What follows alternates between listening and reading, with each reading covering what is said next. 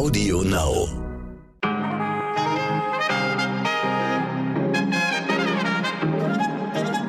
Einen wunderschönen guten Morgen, liebe Zuhörerinnen. Heute ist Dienstag, der 26. Oktober. Ich bin Michel Abdullahi und hier ist für Sie heute wichtig.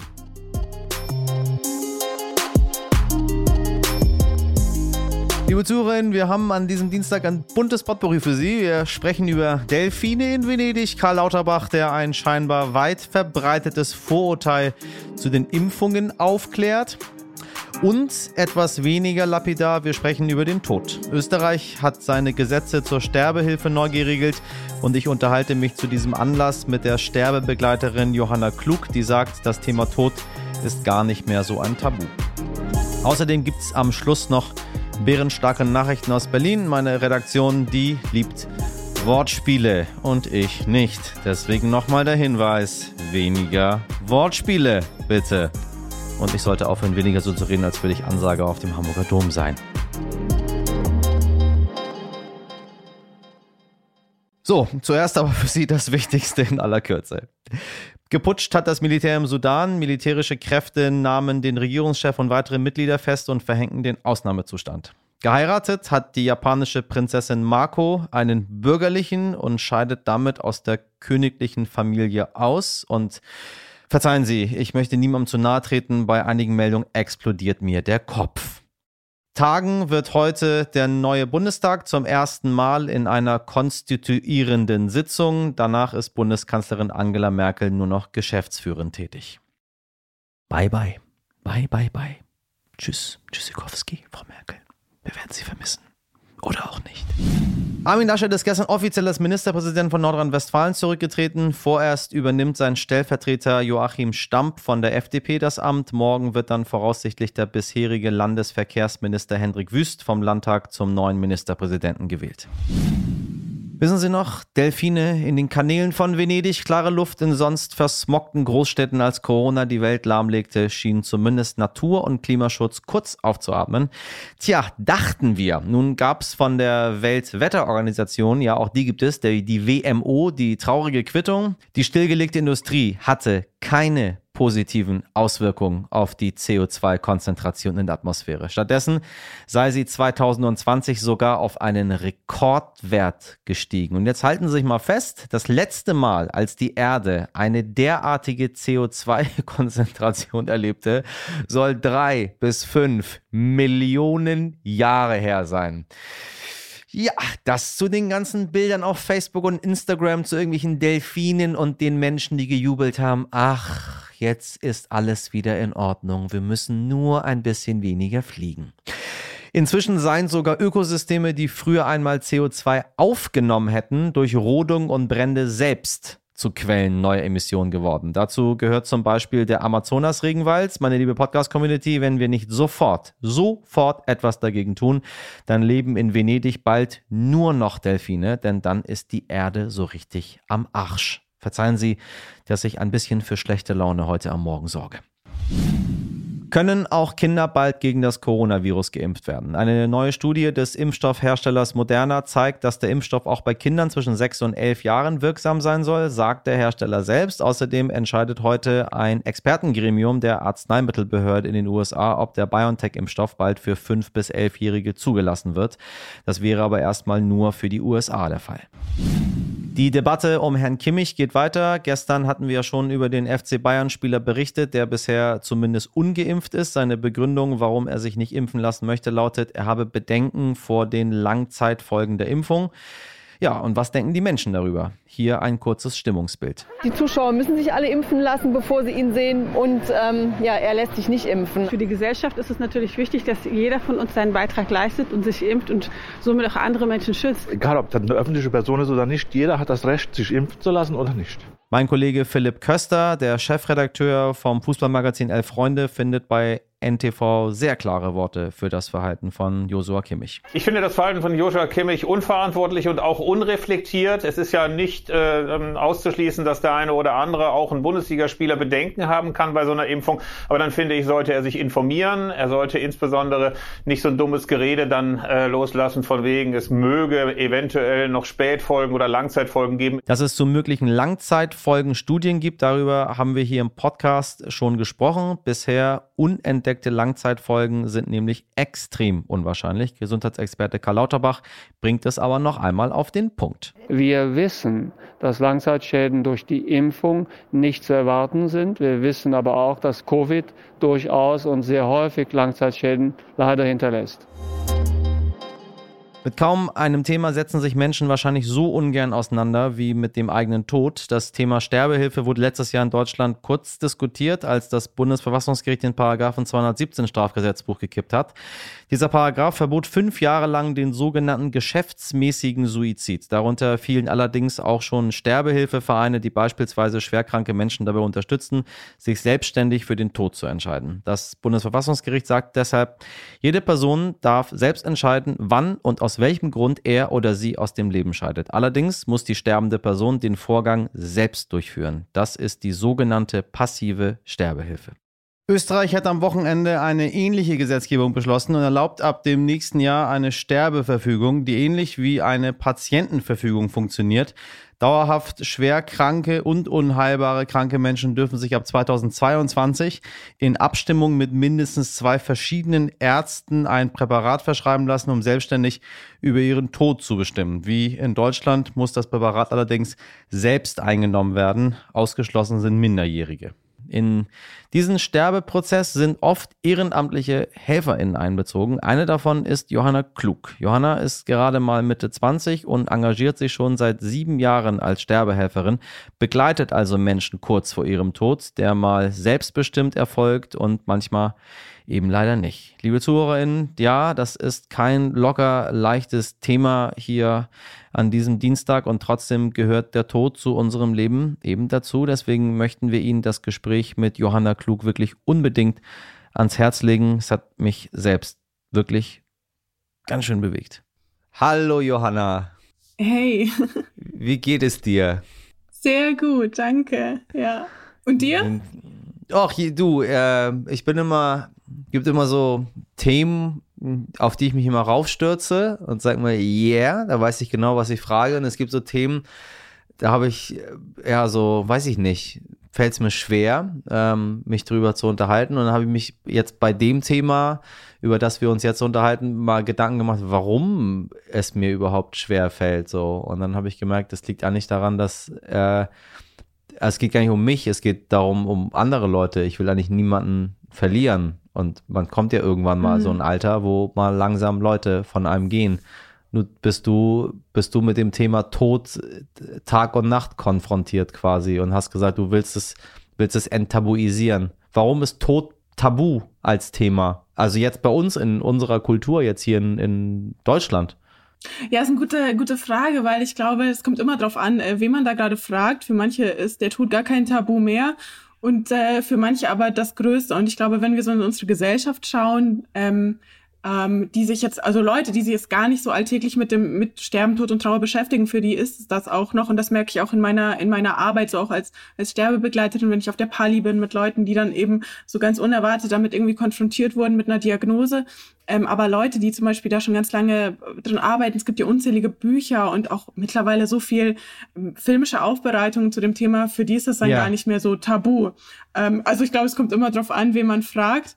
Ich glaube, es ist einfach auch vor allem jetzt in der Situation ähm, einfach diese Angst davor, wie du gerade gesagt hast, auch jemanden zu verlieren. Ähm, und das vielleicht auch jetzt gerade wirklich auf eine ganz, ganz heftige Art und Weise, weil der Abschied auch oft einfach fehlt. Und sich verabschieden ist einfach unheimlich wichtig und kann maßgeblich dazu beitragen, wie wir weiter durchs Leben gehen. Und wenn da ähm, ein Puzzlestück, sage ich mal, nicht mehr nicht mehr passt oder nicht da ist, weil es noch nie da war, ähm, dann dann fehlt was und dann kann man nicht gut weitermachen. Und deswegen ja, bin ich auch mal gespannt, wie wir aus dieser aus dieser Zeit ähm, auch rausgehen, weil viele Menschen, glaube ich, nicht Abschied nehmen konnten. Hm, was hast du denn erlebt bei dir bisher auf der Station? Also du hast Menschen und dann sind die irgendwann ja nicht mehr da So. Und das ist ja in deinem Job permanent so. Mhm. Also andere verlieren mal jemanden, aber du verlierst eigentlich permanent Leute und sagst selber, ich habe es mir aufgeschrieben, du hast gesagt, Sterbende sind oft Lehrer fürs Leben. Welche, welche Lektionen hast du da mitgenommen? Was ist dir in Erinnerung geblieben? Mhm. Ähm, also ich glaube, ich muss noch mal kurz sagen, so, also ich mache das ja nicht ähm, hauptberuflich, so, sondern ich bin ehrenamtliche Sterbebegleiterin. Das heißt, ich mache das irgendwie immer so nebenbei irgendwie. Also ich habe das neben meinem Studium angefangen, so vor sieben Jahren. Ähm, und ähm, genau, du sagst äh, eigentlich das Richtige so irgendwie. Aber sieben Jahre bist du jetzt schon dabei.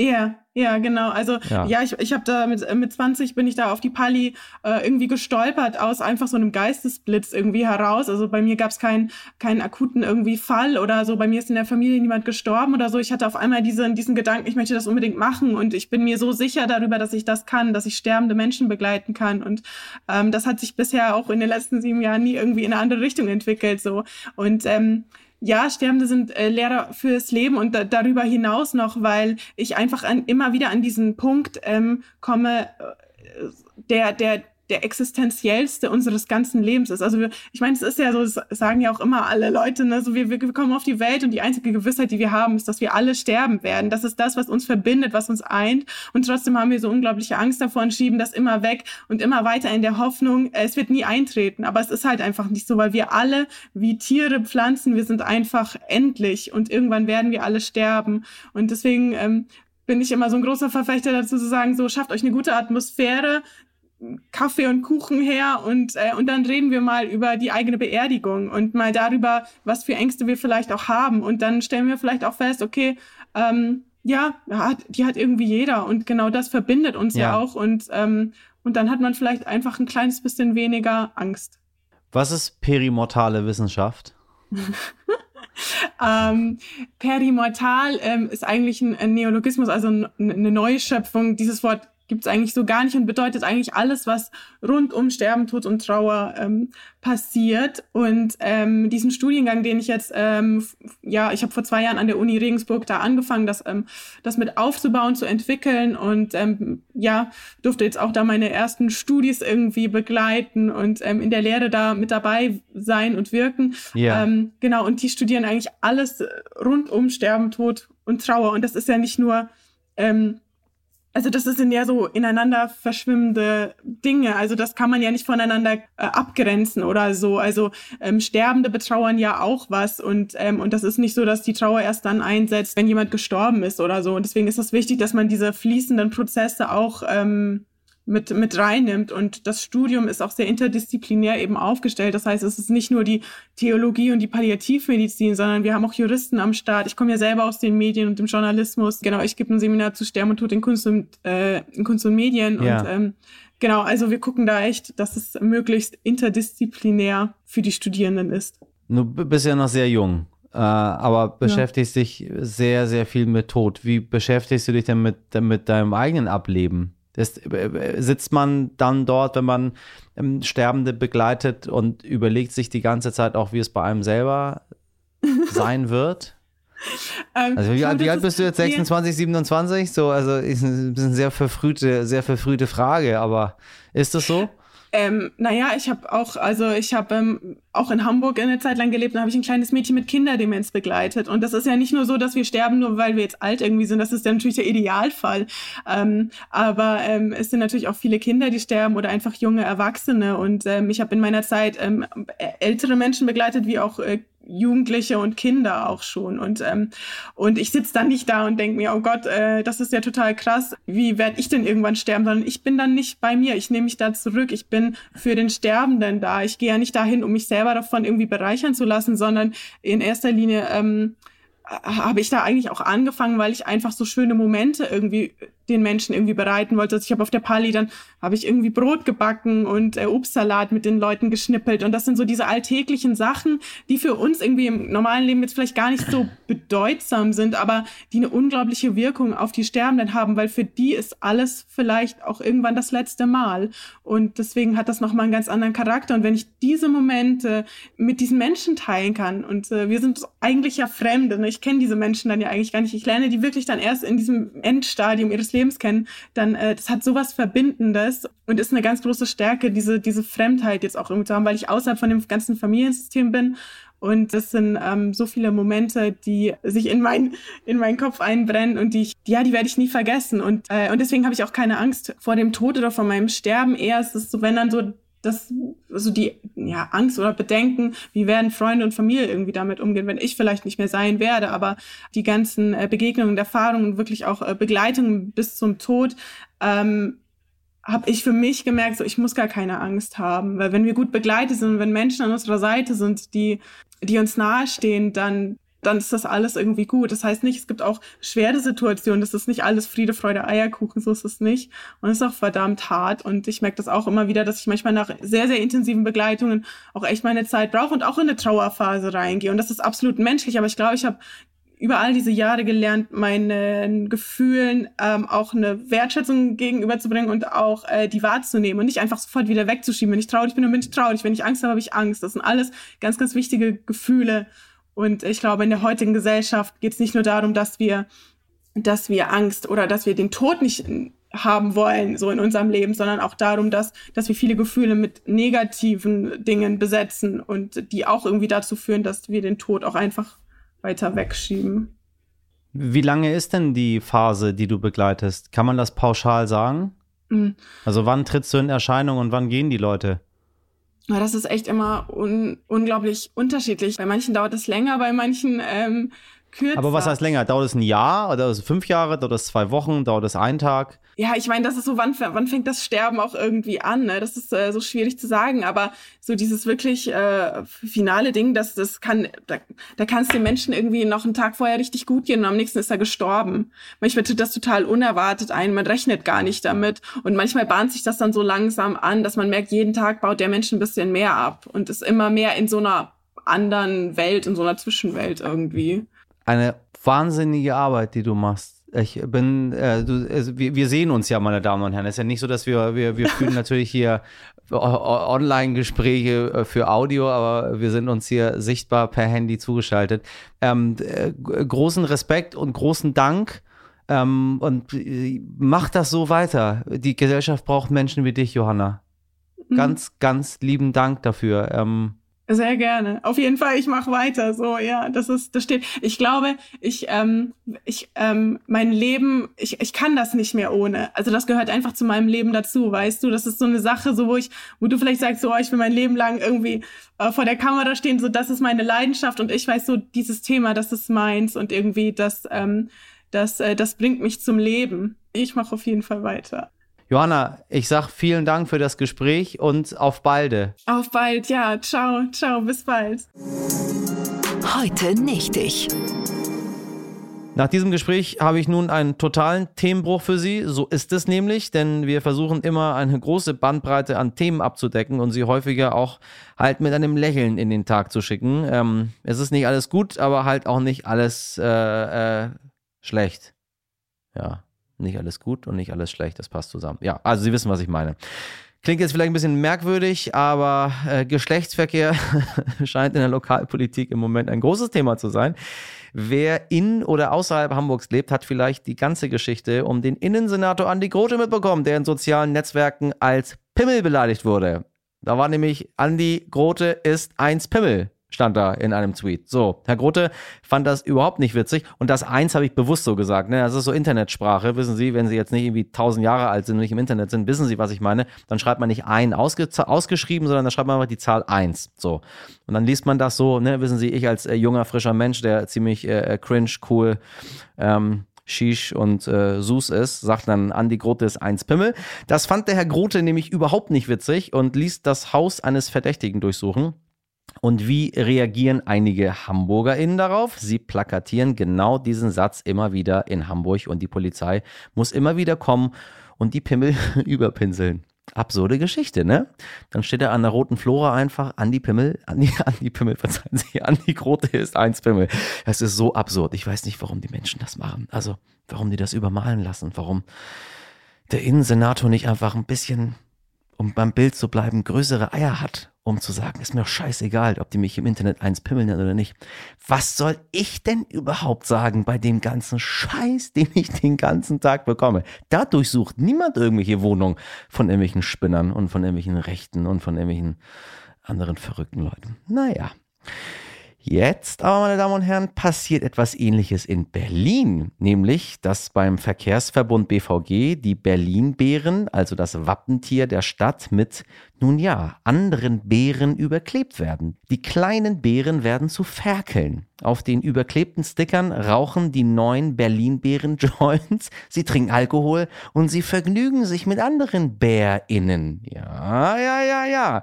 Das ist äh, äh, aktuell bei uns im Land los, meine Damen und Herren. Und ich finde diese Geschichte eher witzig und zumindest der Fahrgast, der die neuen Sticker laut der Berliner Zeitung entdeckt haben soll, auch. Er hätte sich fast eingepinkelt vor Lachen sagte die Zeitung. Liebe Zuhörerinnen, ja, wir leben in verrückten Zeiten. Wir leben in verrückten Zeiten. Eins Pimmel, zwei, drei. Meine liebe Community, Sie sind äh, uns nicht nur heute, sondern natürlich immer wichtig. Deshalb äh, freuen wir uns umso mehr, wenn Sie uns weiterempfehlen, äh, uns auf der Podcast-Plattform Ihres Vertrauens bewerten und abonnieren oder uns an heute wichtig at stern.de schreiben. Bärenstarke Grüße sind meine Redaktion aus Hamburg und Köln. Sabrina Andorfer, Mirjam Bittner, Dimitri Blinski und Frederik Löbnitz produziert hat diese Folge Wake One für Sie. Ob kurz oder lang, wir sind morgen ab 5 Uhr wieder für Sie da. Bis dahin machen Sie was draus. Ihr 1 Pimmel Michel Abdullahi.